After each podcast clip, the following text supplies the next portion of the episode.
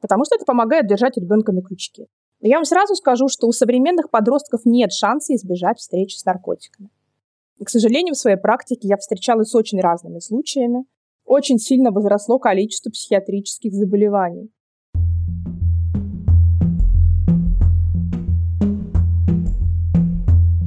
Наркозависимость является одной из наиболее опасных проблем во всем мире. По статистическим данным, число потребителей психоактивных веществ в России перевалило 18 миллионов. Самый большой сегмент – 60% от всех потребителей наркотиков – молодежь, от 16 до 30 лет. Данные ВОЗ показывают, что возрастной диапазон наркоманов молодеет. 10 лет назад средний возраст потребителей был 15-17 лет. Сегодня это 12-17 лет. Эта динамика проявилась в том, что детская смертность выросла в 4 раза. Этим выпуском я хочу сказать, наркотики – это большая беда, это большая опасность и зло. И не надо проверять это опытным путем.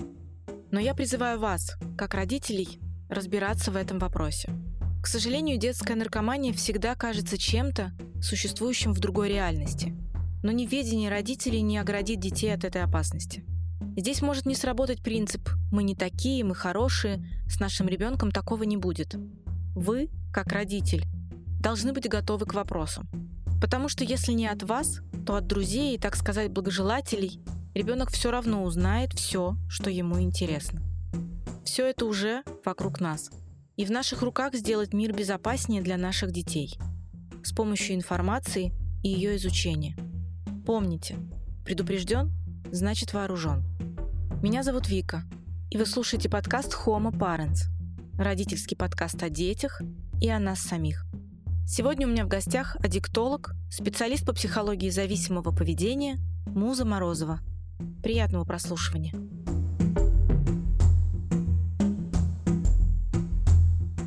Муза, здравствуйте. Здравствуйте, Вика.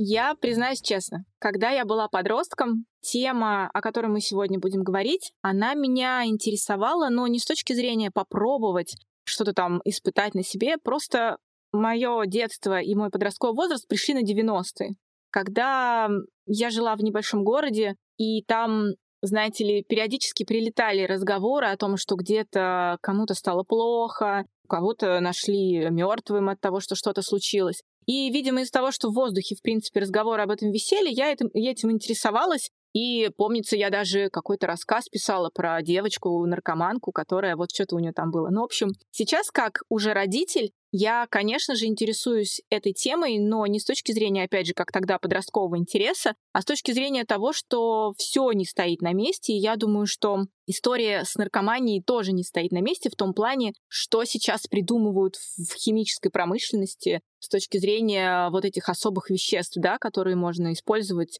там, продавать и так далее. Поэтому я как родитель этой темой интересуюсь.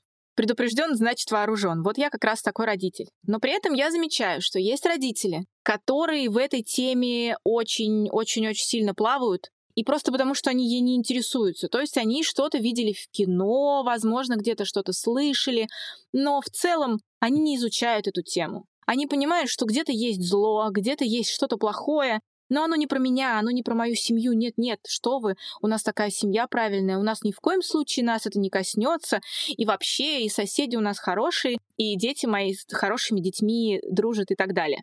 Вот как вы считаете, с точки зрения профессионального подхода к наркомании, к наркотикам, к вопросу безопасности от всей этой истории, какой подход правильный?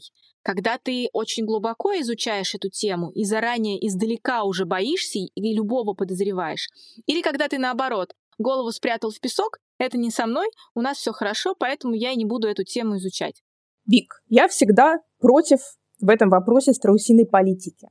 Потому что на сегодняшний день ситуация, казалось бы, нет э, такого откровенного беспредела, который был в 90-е годы, но, тем не менее, это очень-очень иллюзорное представление, потому что мы сейчас делимся на две группы. Группа людей, кого эта проблема, проблема наркотиков уже коснулась, и тех людей, которые находятся под угрозой. Я в силу своей работы чаще всего встречаюсь с родителями из второго лагеря, про который вы рассказывали. Это те родители, которые были уверены, что их ребенок точно не про это, И вообще проблема наркотиков сильно раздута, и уж кого-кого, а их это никогда не коснется. И потом они сидят у нас в ординаторских, роняют горячие слезы и спрашивают, ну как же так, почему мой ребенок? А все уже все, надо было раньше, да? Так что в этом вопросе очень важна золотая середина. Наркотики приобрести сейчас легко, как никогда. Купить их может даже школьник, причем зачастую не выходя за школьные стены. Это нужно знать самим и объяснять детям. И хорошо бы при этом, конечно, не впадать в паранойю и тотальный контроль, да, потому что, во-первых, это подрывает доверие ребенка, и такая родительская позиция скорее подтолкнет подростка к первым пробам и, как результат, в дальнейшем к системному употреблению. Понятно, что родителю надо интересоваться этой темой, надо изучать, что называется, чтобы знать, откуда может прилететь. А почему вот этим вот ребятам, как говорят родители, у нас хорошая семья, у нас вообще ничего такого. Но почему ребятам в том числе из хорошей семьи, с хорошим образованием у родителей, которые заботятся об образовании своего ребенка и, и понимают, с кем он дружит или не дружит, почему подросткам, в том числе и таким хорошим, может быть интересна тема наркотиков? Но в первую очередь интерес к теме наркотиков возникает у тех ребят, которые испытывают нехватку эмоционального тепла в отношениях с родителями, со своими сверстниками, у которых проблемы с общением. И таким образом они пытаются компенсировать это с помощью психоактивных веществ. Но я вам сразу скажу, что у современных подростков нет шанса избежать встречи с наркотиками.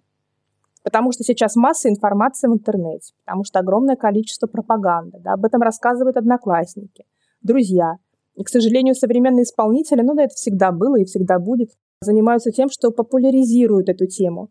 И обязательно в конце концов наступит такой момент, когда что-нибудь предложат. Обязательно.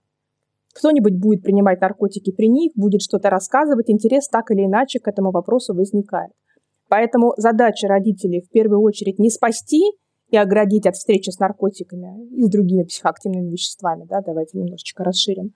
Это не в силах родителей – а сделать так, чтобы к тому времени, когда это в жизни подростка произойдет, они знали уже достаточно для того, чтобы сделать собственный, осознанный выбор. Поэтому важно создавать доверительные отношения с ребенком, чтобы в случае чего возникновения каких-то проблем он мог обратиться за помощью к своим родителям и не боялся. Вот смотрите, когда произносишь слово наркотики, среди взрослых, ты сразу понимаешь, о чем речь. Понимаешь, что, ну, не очень хорошо, опасно, опасно до летального исхода. Вот вы по своему опыту, может быть, у детей какие-то другие названия используются, что они, ну, как бы менее безобидно к этому относятся? Потому что, мне кажется, когда ты детям говоришь так же, что наркотики — это плохо, у них тоже есть такой маячок. Слово «наркотики» — да, это плохо. Может быть, они что-то другое, какие-то теперь словечки современные, другие используют, что под этими словечками это не кажется таким страшным. Ну, что вы подразумеваете? Сленговые названия наркотиков, они всегда, они всегда были, есть и будут, да. Собственно говоря, поэтому, исходя из того, насколько ребенок готов воспринимать информацию в зависимости от его возраста, нужно рассказывать, в принципе, о том, что есть вещества, которые могут причинить вред.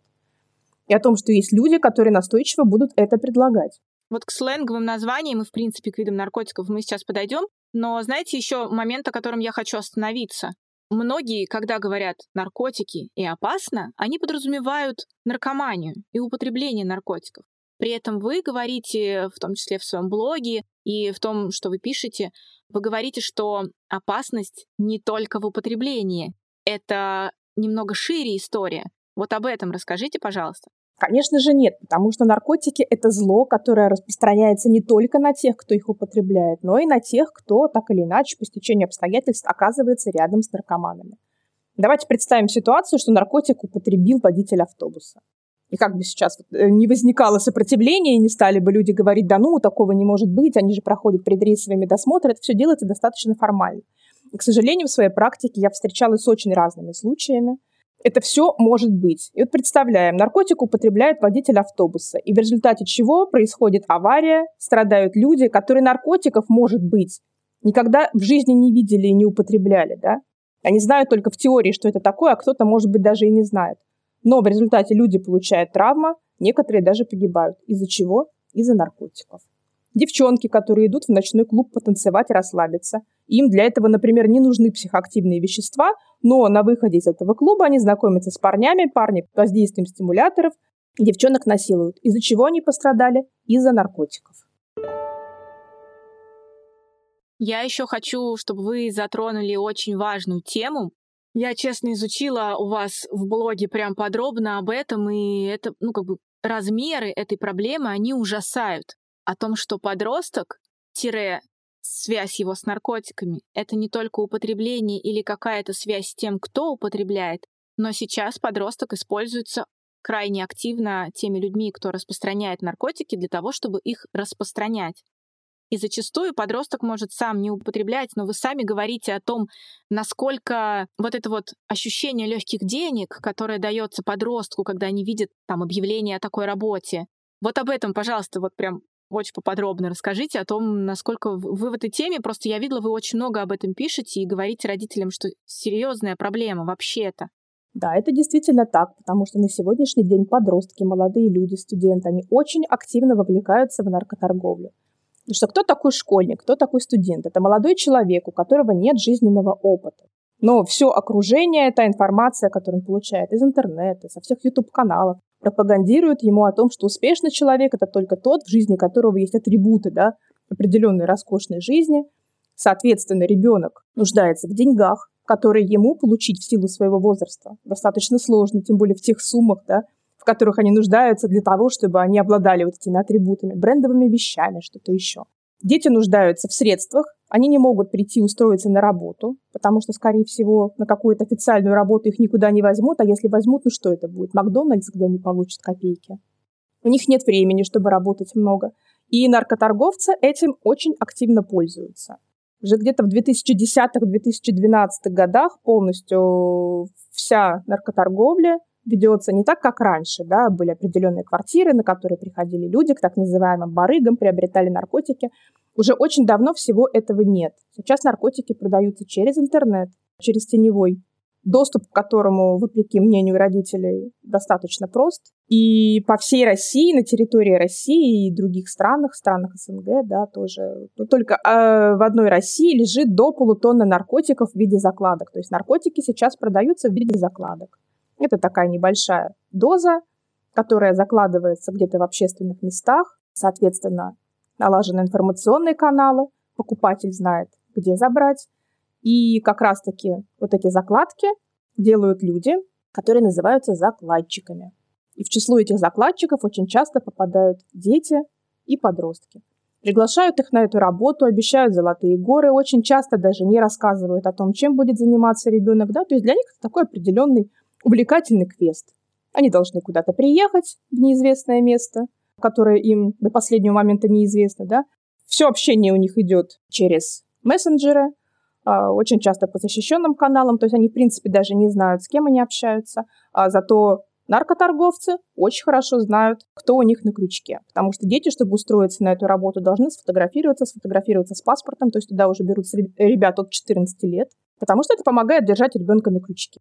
Вляпаться в такую работу очень легко, соскочить с нее уже достаточно трудно, потому что могут быть угрозы, но не могут быть они реально есть. И вот то, что вы рассказываете, есть очень важный момент, что ребенок фотографируется, фотографируется вместе с паспортом. Есть вероятность, что после отправки своих документов ребенок может понять, что он вляпался, и, условно говоря, отменить свою заявку на трудоустройство в этой стрёмной да, компании.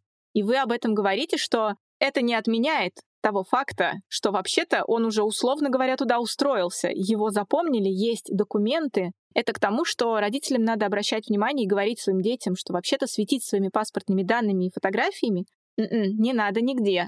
Надо быть крайне аккуратным.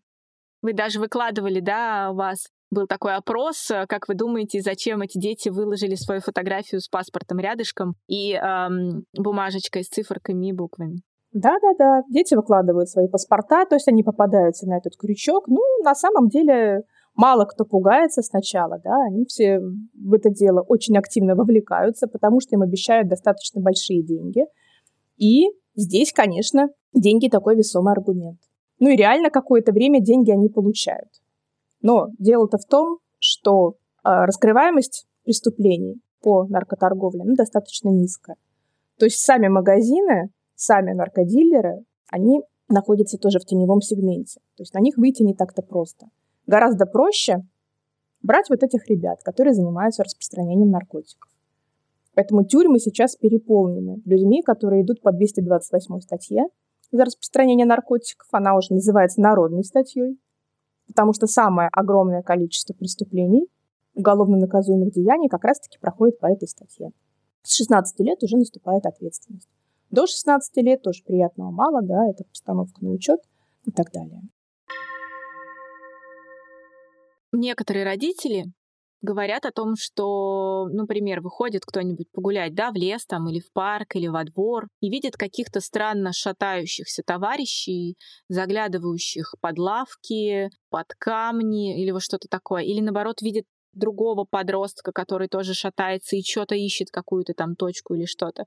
Есть родители, которые знают про закладки, знают, что их оставляют и знают, что их забирают.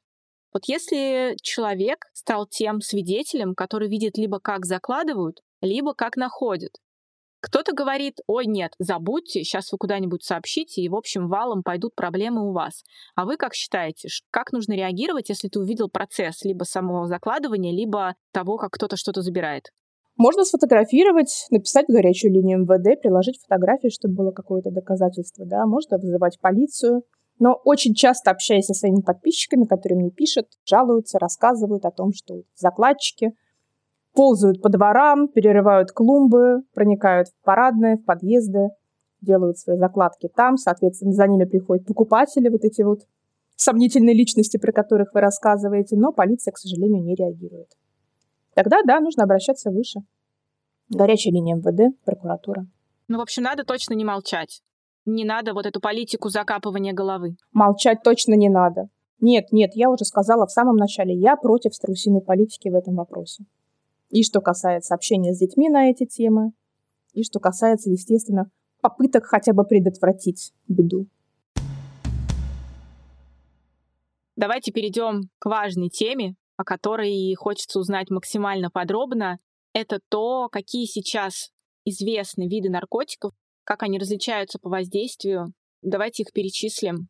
Это всем известные производные конопли, каннабиноидов так называемых, марихуана, анаша, гашиш, группа опиатов, наркотики, которые изготавливаются из мака, или синтетические опиаты, это всем известный героин, который как раз-таки процветал в 90-е годы. Ну и сюда же, да, мы относим лабораторным образом изготовленные препараты, которые чаще используются в медицине. Морфин, трамадол, кадеин, метадон, дезморфин, известный как крокодил в широких кругах, и изготовленные кустарно из опийного мака. Следующая группа наркотиков, которые чаще всего используют на дискотеках. И сюда же относятся современные синтетические дизайнерские наркотики. Это психостимуляторы, такие как кокаин, эфедрин, амфетамин, метамфетамин, экстази, более известный всем, да, и более распространенный. И современные дизайнерские наркотики – это соли, спайсы, про которые сейчас все наслышаны, потому что сейчас они имеют максимальное распространение. В силу того, как раз-таки, что с ними очень сложно бороться. Это синтетический наркотик. Его формула может легко видоизменяться, буквально немножечко, да, небольшие изменения вносят в формулу наркотика в подпольных лабораториях, и уже к ответственности за распространение этого наркотика не привлечь, потому что это, по сути, другое вещество. Да, и на законодательном уровне начинаются проволочки, пока идет бумажная волокита, исследование лабораторное, химико-токсикологическая экспертиза и так далее, пока это средство пытаются внести в список наркотических запрещенных веществ, они уже успевают наштамповать кучу новых. Именно поэтому на сегодняшний день тоже очень сильно затруднена борьба с наркотиками. Еще одна группа – это галлюциногены. Это препараты такие, как ЛСД, грибы, псилоцибины, PCP и так далее. И также к наркотическим веществам мы можем отнести различные летучие вещества, да, эфиры, клей, бензины, растворители, все, что применяется молодежью для изменения состояния своего сознания. И такие снотворно-седативные препараты, как фенобарбитал, барбамил, феназепам и так далее. Все это вещества, которые изменяют сознание, психоактивные вещества. Мы вначале с вами говорили о том, что есть какая-то своя терминология у подростков, какие-то свои словечки сленговые, которые могут быть использованы для обозначения каких-то веществ. Вот если вы с ними знакомы, давайте краткий словарь родителю, чтобы у него был маячок на какие-то словечки, и он понимал, о чем речь, потому что современный молодежный жаргон часто из таких слов состоит, что ты как бы не разберешься, если ты не в теме. Вот, может быть, и про наркотические вещества у них есть тоже какие-то сленговые слова особые. Вик, я боюсь, что у нас на это может уйти больше часа, честно говоря. Потому что это, это огромное количество, будет серьезно просто огромное количество, и очень часто придумываются какие-то новые обозначения. Да, тот же героин, как его только не называли, и дурь, и белый, и Герыч, и Гертруда, и Гирик, и чего там только не было. И коричневый, и косой, да, понимаете, то есть огромное количество, причем в каждом регионе они разные, кто-то его называл хмурью, кто-то называл его грустным и так далее. Если мы сейчас начнем перечислять так каждый наркотик, я боюсь, что мы просто с вами на этом зависнем, да? Вот вы сказали, что вот эти вот спайсы, да, вот эти синтетические современные, вы говорите, они наиболее сейчас актуальны и распространены среди молодежи. Может быть, вот у них какие-то есть названия? Спайсы, они спайсы. Спайсы их распространяют очень часто как курительные смеси. Причем пометка очень часто идет, что не для использования человеком. Как они называются на жаргоне? Честно говоря, не слышала большого количества названий, как их называют. Называют травой, называют зеленью, да, называют, ну вот микс их часто называют. Каких-то специфических таких названий я не помню. Гораздо больше их у солей, которые тоже на сегодняшний день достаточно распространены. Соли называют, ну, она так и называется, кстати, очень часто соль для ванны, как раз-таки вот родители. Ну, казалось бы, да, кто обратит внимание на такую безобидную вещь, как соль для ванны? Родители очень часто на это не обращают внимания. Соль и соль. Могут называть просто ванной, называют кристалл. Очень часто распространенное во многих регионах название микс и название легалка. Это то, что касается солей тоже называют шустрый, бодрый, да, если героин там хмурый и грустный, то соли это шустрые, бодрые и так далее. Порохом называют, феном называют. В общем, огромное количество Вика названий. Очень большое. Я вот сейчас спрошу, возможно, для кого-то это очевидные вещи, ну, для вас наверняка точно, но вот э, я примерно понимаю, как употребляется, например, героин, да, и мы там все и в кино видели, как это часто показывают. Это такой наркотик, который часто в кино используется. А, я понимаю, как та же трава, например, да, когда вы перечисляли гашиш, вот это вот все, что с ним делают. Получается, что спайсы это курят, как вот сейчас парят, только то же самое, типа с наркотиком? Да, спайсы — это курительные смеси. А соли что с ними делают? С солями делают все то же самое, что с героином. И нюхают, и колят. Очевидно, что сейчас, когда мы говорим о наркотиках, о доступности для детей наркотиков, это такая тема, которая, если задуматься, кажется, что доступно вообще все. Главное, что у ребенка была возможность достать деньги, а благодаря теневому интернету и, к сожалению, его наличию, как бы ребенок может, я так понимаю, все наркотики себе заполучить при желании. К сожалению, да. И теперь, как бы, что самое интересное, когда ты начинаешь разговаривать с подростками, которые, да, могут быть в теме, в отличие от многих родителей, многие говорят, что, ну, come on, когда мы говорим о марихуане, как мы можем говорить о том, что это зло и вред и плохо? Ведь есть даже штаты, да, американские, где марихуана разрешена. Есть какие-то страны, где марихуана выписывается врачами, например, для людей пожилого поколения, для того, чтобы снимать какие-то симптомы каких-то сопутствующих заболеваний, сопутствующих старости. И когда мы говорим подростку, что нет, дорогой мой, вообще-то это плохо, Можем ли мы действительно говорить, что все наркотики это плохо, зло и не надо? Или правда мы, условно говоря, внутри себя все-таки можем распределить на наркотики, которые прям вообще ужасные, опасны, а есть более легкий вариант, который, как говорится, если хочется, то можно. Я ярый противник того, чтобы делить наркотики на сильные наркотики, страшные наркотики, да, и легкие наркотики. Что касается марихуаны, о которой вы сейчас сказали, то этот миф действительно он очень устойчивый и, к сожалению, поддерживается многими медийными личностями, очень часто я сталкиваюсь с тем, что довольно популярные люди, блогеры и не блогеры, ведущие, высказывают такую позицию, как вот давайте, как многие цивилизованные страны, как экономически успешные страны, легализуем марихуану. У нас будет меньше проблем. Я регулярно участвую в конференциях по психиатрии и наркологии. Я вижу на этих конференциях тех самых представителей цивилизованных экономически успешных стран, да, которые рассказывают о том, как они боролись за одно, а напоролись на совершенно другое. Да, когда легализовали в Америке марихуану, аргументы за легализацию были очень убедительными и даже манящими. Люди говорили о том, что это и право на свободу выбора, и на то, что если разрешить потребление марихуаны, то будет вырождаться организованная преступность и разрушится коррумпированность правоохранительных органов. Ожидали золотых гор, потому что вроде как война с наркотиками, да, она выиграна быть не может. Потому что идут огромные затраты на наркополицию, на тюрьмы, огромное количество людей сидит по этим статьям, да, их нужно кормить, их нужно содержать, это все расходы. А тут из тюрем все разойдутся, а в казну рекой польются денежки с легальной продажи той же марихуаны, да. Что в результате получилось? Что, казалось бы, с медицинской точки зрения марихуана, да, если сравнивать там, с такими же наркотиками, как героин, например, да, или метадон, вроде не самый страшный наркотик. Но после того, как марихуану в Америке легализовали, когда ее начали курить все, кому не лень, понеслось огромное количество проблем. Огромное количество инсультов. Ухудшилась легочная функция у большого количества людей. Начали терять зрение. В результате этого сильно возросло количество дорожно-транспортных происшествий, причем серьезных аварий да, с жертвами, потому что за руль садятся люди в наркотическом опьянении, за руль садятся люди, у которых страдает зрительная функция, потому что марихуана длительное употребление ее снижает у, у большинства. Потом обнаружилось перекрестное взаимодействие марихуаны с лекарствами, которые люди принимают по назначению врачей, который тоже стал отправлять людей в больницы, вызывать серьезные проблемы со здоровьем. Неврологические заболевания расцвели просто буйным цветом. Очень сильно возросло количество психиатрических заболеваний. Причем выросли не только первичные случаи, дебютные, да, так называемые, а, кстати, мы неоднократно сталкивались с тем, что однократное употребление марихуаны, да, первая проба вызывает дебют шизофрении. Такой тоже может быть. Выросло количество психозов, различных маний и число рецидивов, то есть обострений да, у людей с хроническими психическими заболеваниями, оно тоже очень сильно выросло. Заела депрессия, возрос уровень тревоги у людей, употребляющих.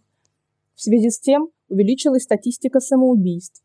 В результате выяснилось, да, что систематическое употребление, казалось бы, безобидной марихуаны вызывает рак, как правило, рак половых органов у мужчин яичек, мочевого пузыря, простата, у женщин рак матки. И идут серьезные нейрохимические изменения в головном мозге.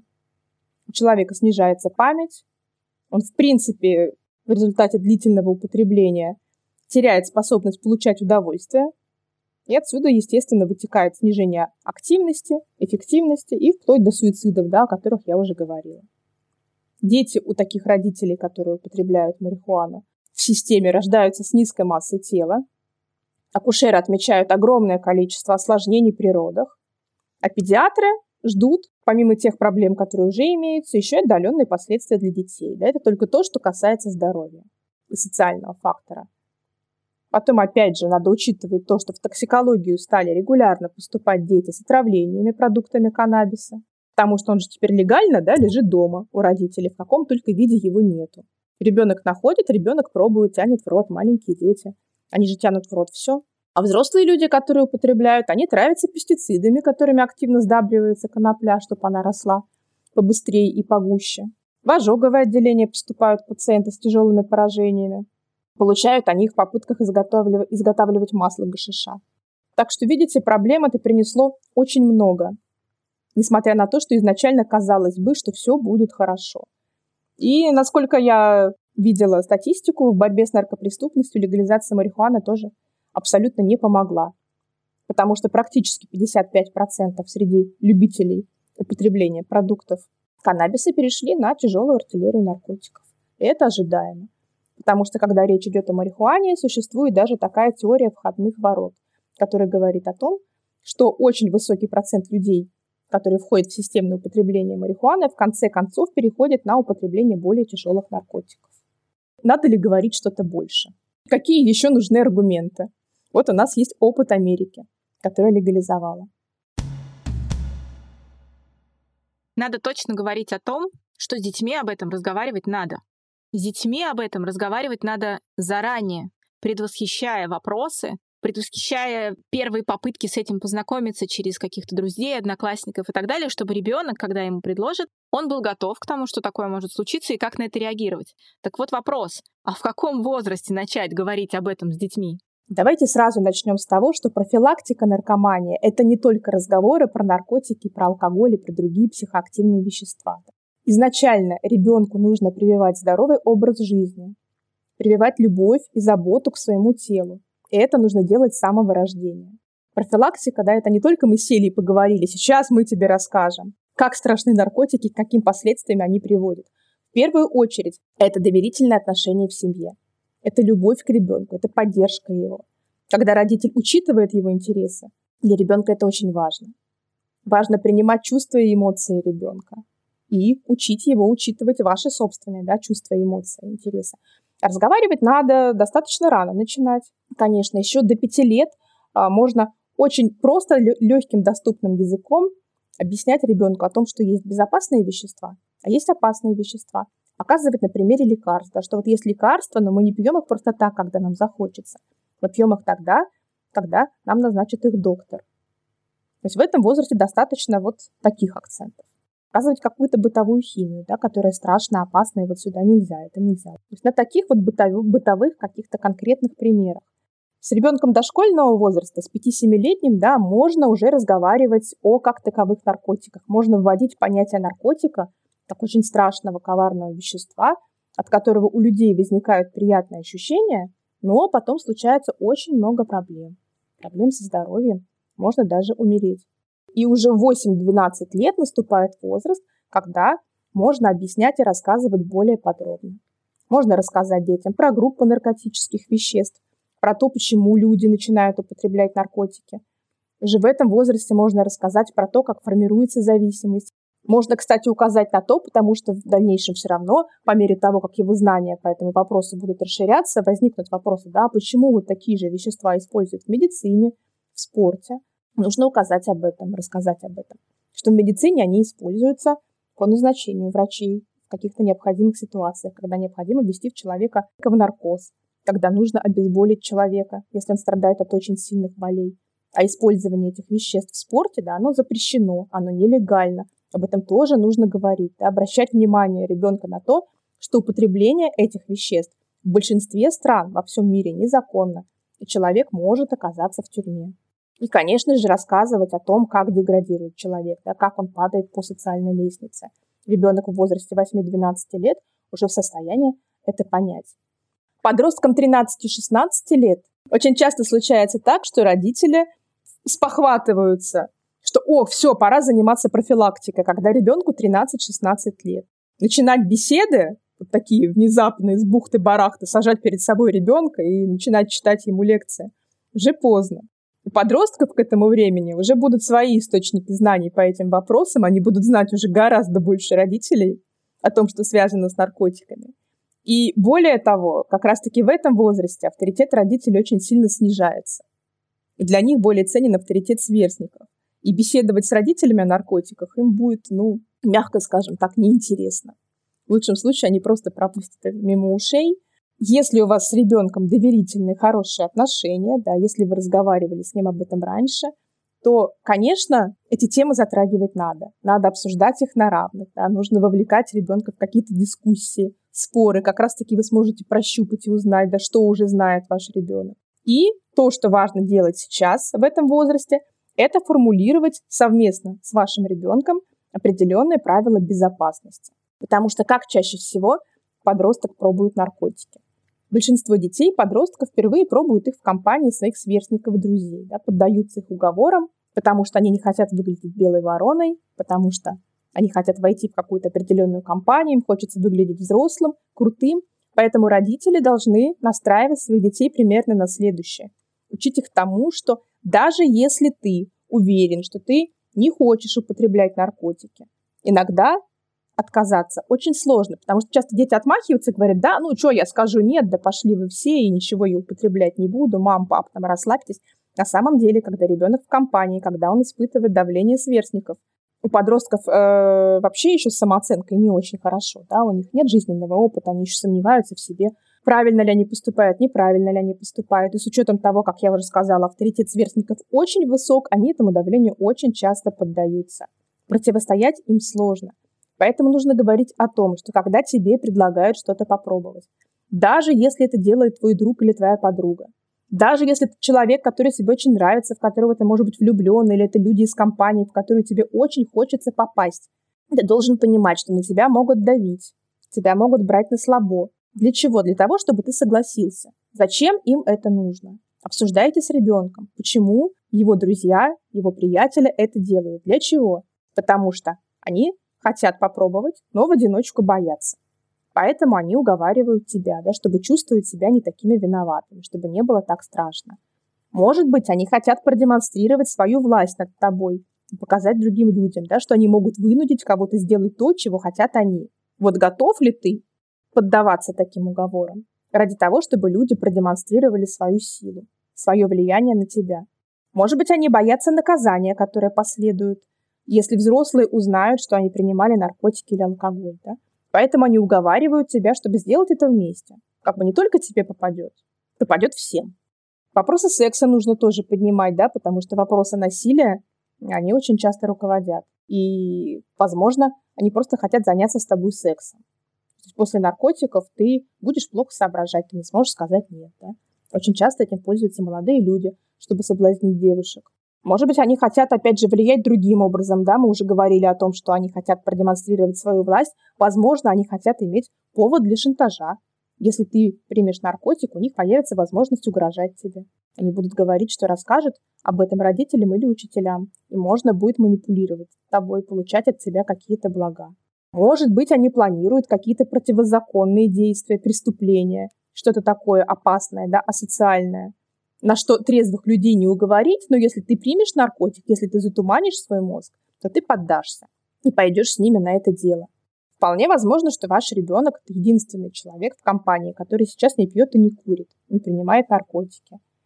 И у его сверстников, у его товарищей возникает чувство опасности, да, они боятся, что он может рассказать взрослым, потому что ему ничего не грозит, он не употребляет, поэтому они изо всех сил будут давить на него, стараться убедить его употреблять тоже. И нужно делать акценты для ребенка на том, что во всех тех случаях, когда ему предлагают попробовать наркотики или любое другое психоактивное вещество, его так называемые друзья, к сожалению, заботятся не о нем и не испытывают к нему никаких хороших чувств. Да? Даже если ему кажется, если вашему ребенку кажется, что это не так, что это мои друзья, к сожалению, если бы ваш ребенок был для них важен, они бы прислушались к тому, чего он хочет и чего он не хочет, и не стали бы уговаривать, не стали бы давить. Вот об этом родители должны ребенку обязательно-обязательно говорить. И когда мы рассказываем ребенку о механизме формирования зависимости, потому что родители же не профессионалы в этом, да, они даже сами очень часто не знают, как сказать, можно рассказывать так, что приятные ощущения, о которых все говорят, которыми все зазывают, вовлекают в это, да, они длятся очень недолго. После того, как проходит приятное ощущение, это буквально несколько часов, а для кого-то даже реже, потом становится очень плохо. Наш мозг, он эти приятные ощущения воспринимает как награду. И если он находит какой-то способ эту награду получить, да, в данном случае употребление наркотика, то мозг будет заставлять человека получать ее снова и снова.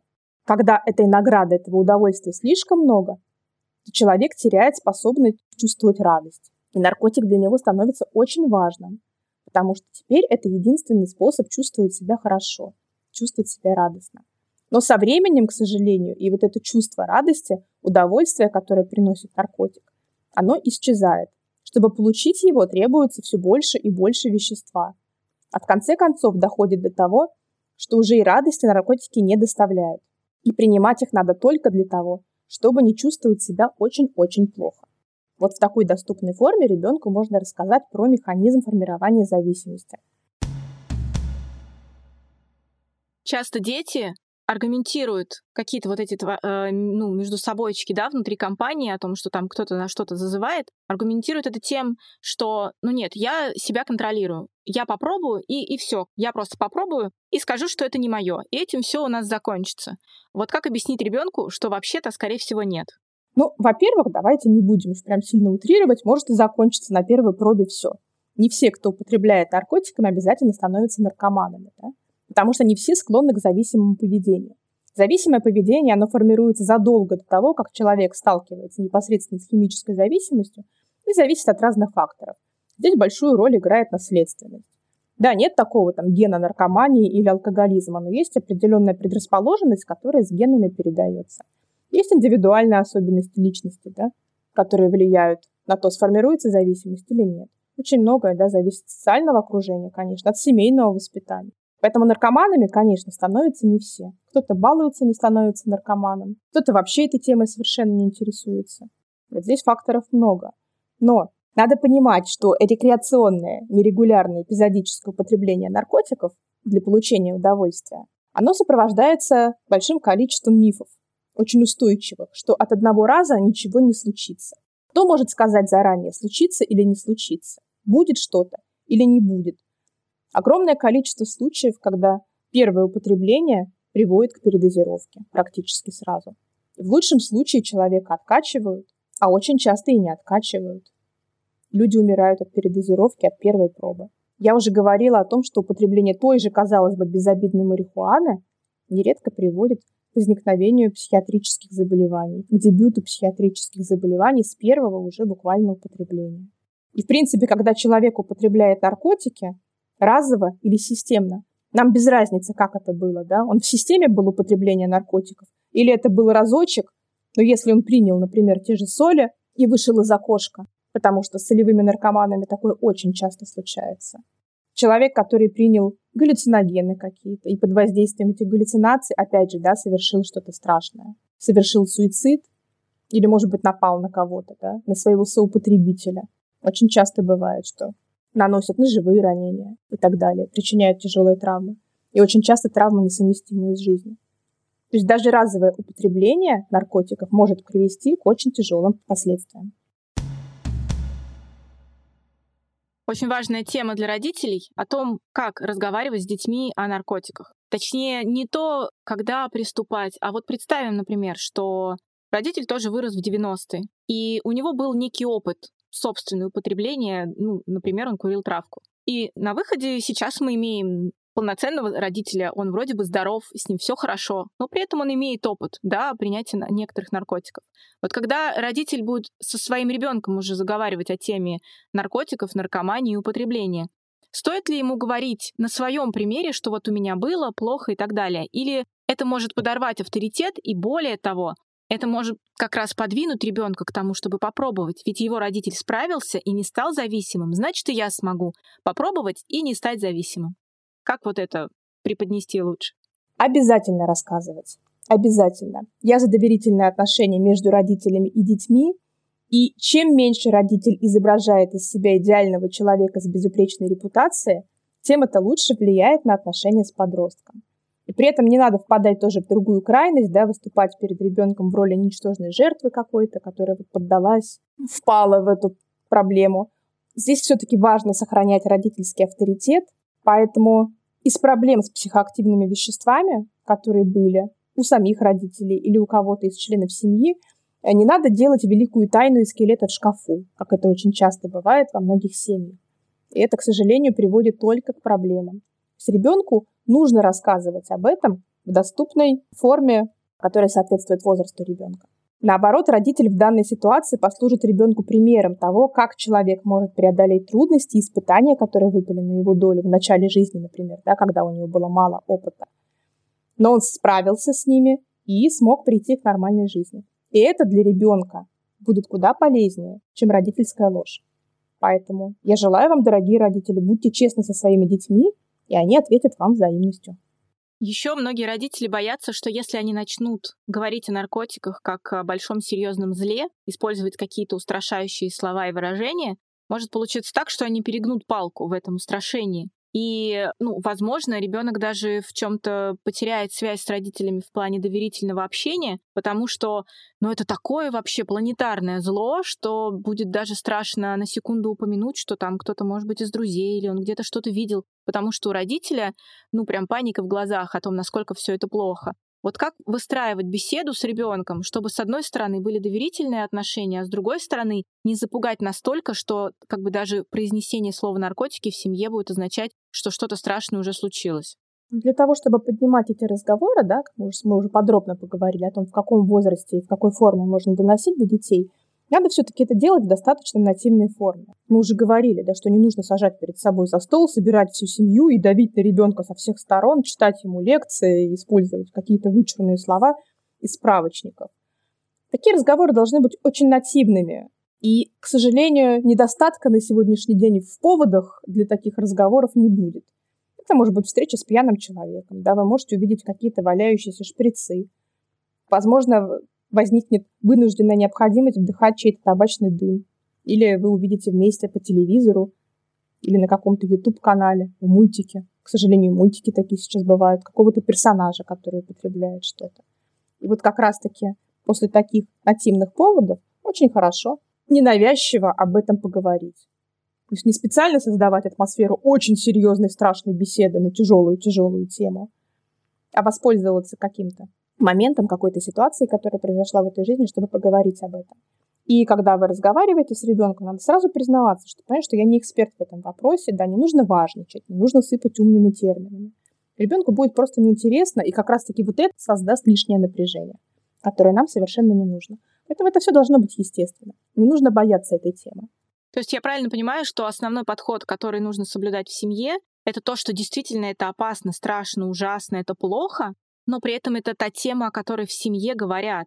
И что бы ни случилось, об этом надо поднимать разговоры, это свободно произносятся слова, какие-то названия характерные. Это как бы незапрещенные слова, о которых вообще нельзя говорить.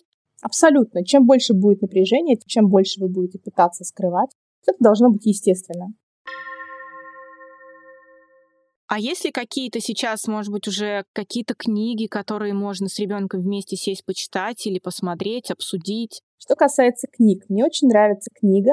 Она больше подходит для дошкольников и для младших школьников. Книга Людмилы Петрановской, которая называется «Что делать, если?». Там очень доступным языком описано то, как разговаривать с ребенком, даже не столько как разговаривать с ребенком, да, вы читаете эту книгу вместе с ребенком, и формируете у него представление об этих веществах, о том, к чему они приводят, какие могут быть последствия. Главное, там очень хорошо рассказано то, как противостоять влиянию тех людей, которые пытаются тебя в это вовлечь. Вот эту книгу я очень рекомендую. Не надо бояться разговаривать об этом с детьми, не надо а, думать, что еще слишком рано. Слишком рано никогда не бывает в этой теме. Поэтому, пожалуйста, читайте Людмила Петрановская «Что делать, если?». Есть фильмы, которые можно посмотреть, но это, наверное, с более старшими детишками. Есть фильм 2013 года «Меня это не касается». Он как раз-таки о том, как наркотики ломают судьбы людей, не только тех, которые их употребляют, но и тех, которые от наркомании очень далеки. И смотря такие фильмы, родители вместе с ребенком могут как раз-таки сделать какие-то совместные выводы, обсудить эту тему. Есть документальный фильм «Теремок». Не знаю, возможно, он будет для детей слишком скучным. Здесь уже сами родители должны определить, насколько ребенок готов к восприятию такой информации. Но вот этот фильм, он о том, как дети, которые употребляли наркотики, которые попали в такие тяжелые сложные ситуации, проходят лечение, проходят реабилитацию, как они восстанавливаются. И как раз там ребята, подростки рассказывают о той боли, о тех проблемах, через которые им пришлось пройти в результате употребления наркотиков. Следующий вопрос, который беспокоит родителей, это окей, мы поговорили с ребенком заранее, но все равно что-то пошло не так, и ребенок начал употреблять. Как показывает практика, не все родители, в принципе, достаточно плотно изучают и наблюдают за своим ребенком, так сказать, в мирной жизни, и поэтому, как следствие, они могут не замечать каких-то изменений в поведении ребенка. Вот на что стоит обращать внимание, когда ну, тебе кажется, что что-то не так, и, возможно, он начал употреблять? В первую очередь обращаем внимание на перепады настроения. Когда подросток начинает употреблять наркотики, возможно, он становится резким, раздражительным. Периодически это состояние может, наоборот, заменяться вялостью, апатией, теряет тонус. Это все может быть следствием действия наркотических веществ. Конечно же, многие родители сейчас обратят свое внимание, что перепады гормонов у детей, да, и вызванные ими колебания настроения могут быть вызваны просто возрастом, вот именно подростковым возрастом, но все же лучше внимательнее приглядеться к ребенку, а также к его окружению. Да, на это тоже нужно обращать внимание. Если вы видите, что ваш ребенок такой, еще все друзья у него такие же, да, это уже тревожный сигнальчик, что происходит. Обращаем внимание на расстройство сна. Наркотики на это всегда влияют. Под действием препаратов, особенно когда это стимуляторы, подросток может не спать до нескольких суток. После того, как действие наркотика прекращается, наоборот, он впадает в глубокий сон, который длится дольше, чем обычно. Поэтому если подросток ночью напролет просиживает за компьютером в интернете или ворочается в постели, и вы понимаете, что он делает вид, что спит, но на самом деле не спит, то здесь нужно быть очень внимательным. Или наоборот, да, вы видите, что у вас ребенок просто засыпает на ходу, начинает вырубаться, заторможенный, вялый. Это тоже такие тревожные симптомы, на которые нужно обращать внимание. Нарушение речи, нарушение координации движений, потому что есть препараты, которые провоцируют заторможенность речи, а другие препараты, стимуляторы, наоборот, активизируют речь. Человек становится очень разговорчивым, он может разговаривать часами, у него рот не закрывается. И если вы знаете, что ваш ребенок всегда так болтает, у него не закрывается рот, это норма. Если ваш ребенок немногословен и вдруг его прорывает таким словесным фонтаном, то вы должны обратить на это внимание. Возможно, меняется движение, они могут быть суетливыми, неловкими. Может быть, ребенок часто спотыкается, теряет координацию. Это тоже тревожные симптомы. Следим за аппетитом, смотрим. Особенно после употребления каннабиноидов, да, это вот марихуана, анаша. Подросток будет готов съесть все, что есть в холодильнике, потому что аппетит очень сильно возбуждается. Некоторые наркотики, наоборот, угнетают аппетит, и ребенок будет отказываться от завтрака, от обеда, от ужина, от привычных приемов пищи, даже от своих любимых блюд. И тогда у нас уже может быть подозрение, что те деньги, которые мы ребенку даем на еду, он тратит не на еду, а на наркотики. Если подросток регулярно употребляет психоактивные вещества, он может очень внезапно сильно похудеть. Смотрим на глаза. Глаза, в первую очередь, показывают употребление. Понятно, что размеры зрачков могут меняться в зависимости от освещения.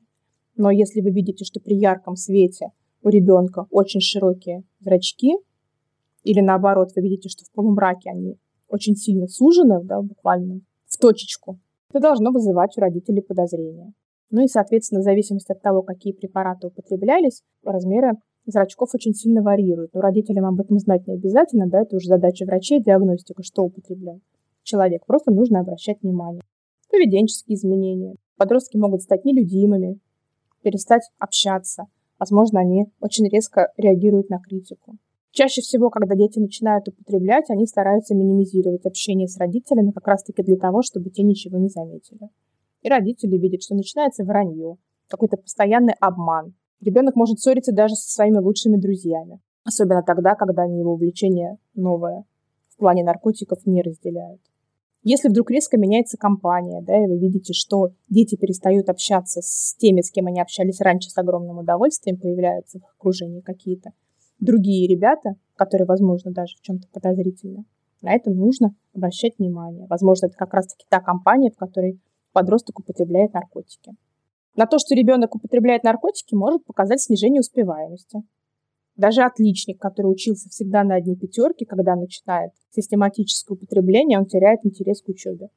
И если ваш ребенок, который замечательно учился, был целеустремленным, стал внезапно получать двойки, вы узнаете о том, что он прогуливает уроки, видите, что он не выполняет домашние задания, что он забросил все свои интересы, которые были у него раньше, там, тренировки какие-то, занятия в музыкальной школе, в художественной школе, бросил свои хобби, надо постараться выяснить причину потому что, возможно, этой причиной окажется как раз-таки употребление запрещенных препаратов. Ну и понятно, что дети, которые употребляют наркотики, они очень остро нуждаются в деньгах, поэтому постоянные просьбы дать денег, с которыми они обращаются к родителям, должны настораживать. И, опять же, наличие каких-то странных атрибутов, которые родители могут случайно найти. Я подчеркну слово «случайно», потому что, наверное, не стоит прицельно рыться в сумках, в комнате у человека, потому что это тоже, да, вопрос доверия и отношений. И зачастую ребенок даже ничего не употребляет, но родители, которые проявляют такой гиперконтроль, они его провоцируют на это. То есть, ах, ты считаешь, что я наркоман? Ну хорошо, я буду соответствовать твоим ожиданиям. Поэтому еще раз я подчеркну, случайно родители могут найти какие-то непонятные атрибуты, которые могут указывать на то, что человек употребляет наркотики. Это могут быть сигареты без табака, то есть выпотрошенные сигареты, в которых остался один только фильтр. Это может быть фольга, шприцы, упаковки от каких-то таблеток, бумажки, которые свернуты в трубочку, или какие-то денежные купюры, свернутые в трубочку, пустые пластиковые бутылки, часто с дыркой прожженной, через которые употребляются курительные смеси. Все такие находки должны вызывать серьезные подозрения. На что еще можно обратить внимание? Смотрите на жажду, потому что некоторые виды наркотиков вызывают очень сильную жажду, и если вы видите, что ребенок постоянно облизывает губы, что на губах появились трещины, очень много пьет, это служит признаком того, что вам нужно очень серьезно поговорить с ребенком. Но не надо сразу бросаться его обвинять, ругаться, называть наркоманом. Не надо сразу менять свое привычное поведение, если у вас возникли какие-то подозрения. Наблюдайте за ребенком, присмотритесь к нему внимательно. Попробуйте разобраться в ситуации. Может быть, вы увидите какую-то другую причину изменений. И, возможно, она совсем иная и совершенно не связана с наркотиками. Но если вы понимаете, что это действительно наркотики, если вы поговорили с ребенком, он признается, или у вас есть стопроцентное убеждение в том, что это действительно наркотики, то тогда, конечно, нужно срочно обращаться за специализированной помощью и спасать ребенка. Чем быстрее вы это сделаете, тем лучше. Вот поэтому и следующий мой вопрос, когда все-таки оказалось, что ребенок принимает, понятно, что дело такое серьезное, и, конечно же, первый ответ — это обращаться за помощью. Но, может быть, если это какая-то лайтовая история, как многие там, те же подростки говорят, это там всего лишь трава, может быть, родители могут справиться самостоятельно? Что им делать? Насколько родители смогут на 100% узнать? Лайтовая эта история, как вы говорите? Или это уже застарелое систематическое употребление? То есть я правильно понимаю, что если родитель узнает, что его ребенок принимает, ему надо идти к наркологу, да? Однозначно. Если ребенок рассказывает о том, что я только попробовал, ну, возможно, да, нет необходимости сразу хватать его за шкирку и тащить его, ставить на учет в наркологическом диспансере. Можно обратиться к психологу, который пообщается с ребенком. Опять же, не просто так, да, человек употребил наркотики. Для этого есть какие-то причины, которые его к этому подтолкнули. Что это? Это его неумение сказать «нет», это его неуверенность в себе, это его проблемы с коммуникациями или проблемы в семье, в отношениях с родителями. Нужно разбираться, необходима помощь которые даже самые любящие родители, к сожалению, не смогут оказать сами. Даже если они психологи, да? Потому что здесь они родители. Я правильно понимаю, что тоже стоит обратиться сразу к психологу, если ты замечаешь, что ребенок каким-то образом попал под чье-то влияние, а он об этом стал, может быть, с тобой чуть больше говорить, если у вас доверительные, доверительные отношения, если ты видишь, что какая-то подозрительная компания появилась, в его окружении, что тоже, конечно, можно самостоятельно говорить, но лучше будет выстроить диалог с помощью психолога, возможно, тогда эта история как-то мягче выйдет, да, в, в правильное русло. Конечно, конечно. Сейчас огромное количество центров, в которых можно получить подобную услугу. И не обязательно приходить на эту консультацию вместе с ребенком. Первый раз можно пообщаться со специалистом самостоятельно. Потом уже договориться о том, что специалист встретится с ребенком, либо совместно с родителями, либо чаще всего даже лучше, наверное, это сделать тет-а-тет. То есть подросток общается с психологом, со специалистом, и потом уже по мере необходимости к диалогу подключаются родители. Сейчас благодаря соцсетям и интернету у подростков есть огромные возможности собираться в какие-то сообщества, тайные или явные, где можно вот всякие свои интересы обсуждать и ну, как бы продвигать, наверное, друг перед другом какие-то свои идеи. Ну вот мы точно знаем, что есть там, например, сообщества у подростков, которые страдают э, анорексией.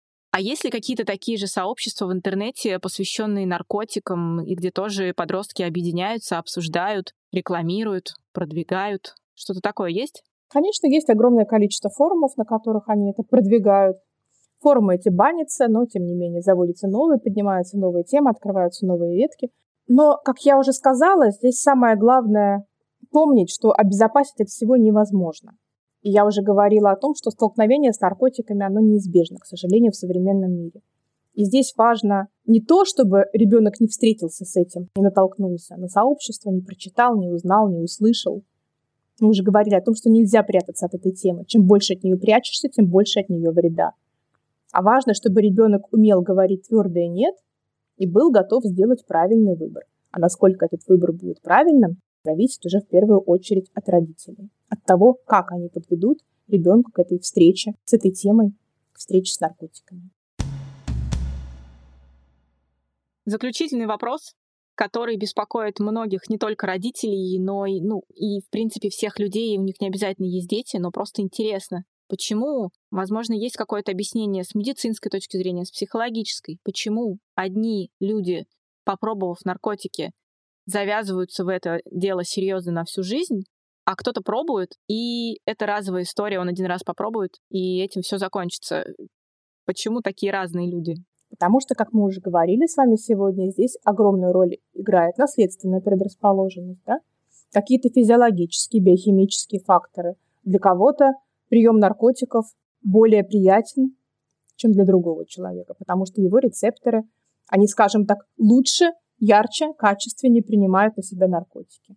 И, соответственно, вот это чувство эйфории, оно очень сильно выражено. Потому что есть такие люди, которые подсаживаются на наркотики буквально с первого раза.